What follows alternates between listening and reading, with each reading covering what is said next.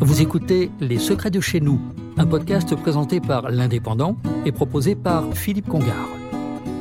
Construit en 1930 à Copenhague, ce paquebot noir voguera dans presque toutes les mers du globe et terminera son périple sur une plage de Port Barcarès. Avant d'arriver sur les côtes catalanes, il assurait la ligne régulière qui reliait Marseille à Beyrouth. C'est en 1967 que le Lydia rencontrera la station du Roussillon qu'il ne quittera plus.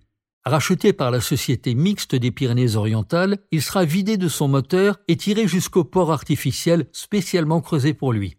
Dimanche 11 juin 1967, le Lydia devient le premier immeuble de la station nouvelle de Port-Barcarès.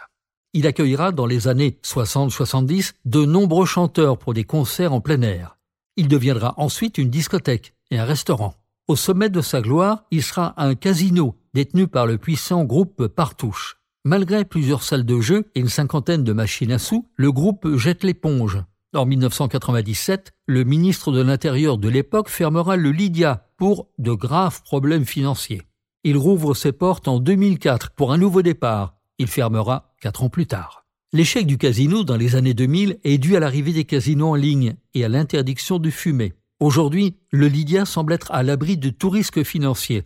Racheté par la ville de Barcarès, tout a été rénové et repeint à neuf. Les salons sont immenses et peuvent accueillir des expositions évoquant la mer et l'environnement marin. Il abrite aussi un musée et l'office de tourisme municipal. La ferme volonté de la municipalité est de faire que ce paquebot symbolise encore longtemps le patrimoine culturel de la ville et de devenir son éternel protégé. C'était Les Secrets de chez nous, un podcast présenté par l'Indépendant et proposé par Philippe Congar.